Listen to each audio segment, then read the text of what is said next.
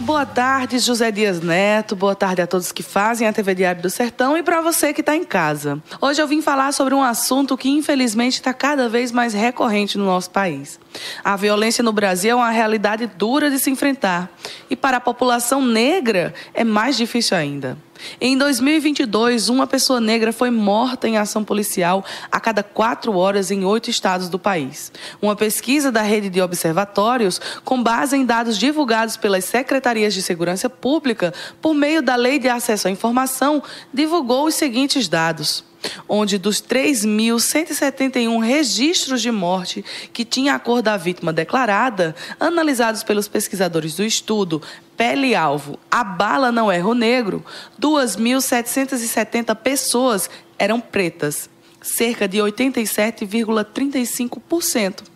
Um fato que chamou a atenção dos pesquisadores foi a subnotificação da informação racial dos mortos por intervenção policial, onde das 4.219 ocorrências vistas por eles, uma em cada quatro não tinha informação sobre a cor. Os estudos foram feitos nos estados da Bahia, Ceará, Maranhão, Pará, Pernambuco, Piauí, Rio de Janeiro e São Paulo, onde estão os escritórios da rede de observatórios.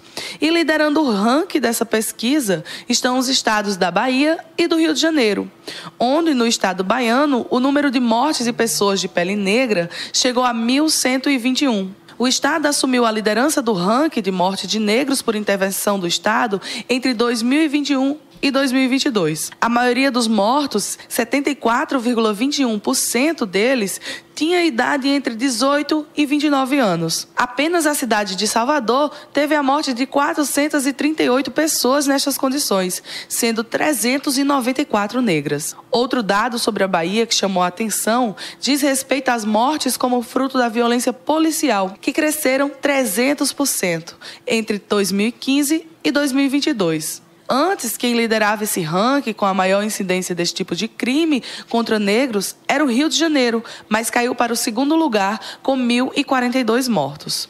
Juntos, os dois estados, Bahia e Rio, são responsáveis por 66,23% dos óbitos considerados pelo Estado.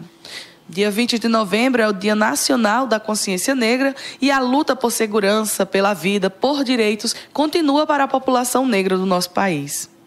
Eu sou Priscila Tavares, diretamente da redação, e volto com vocês amanhã.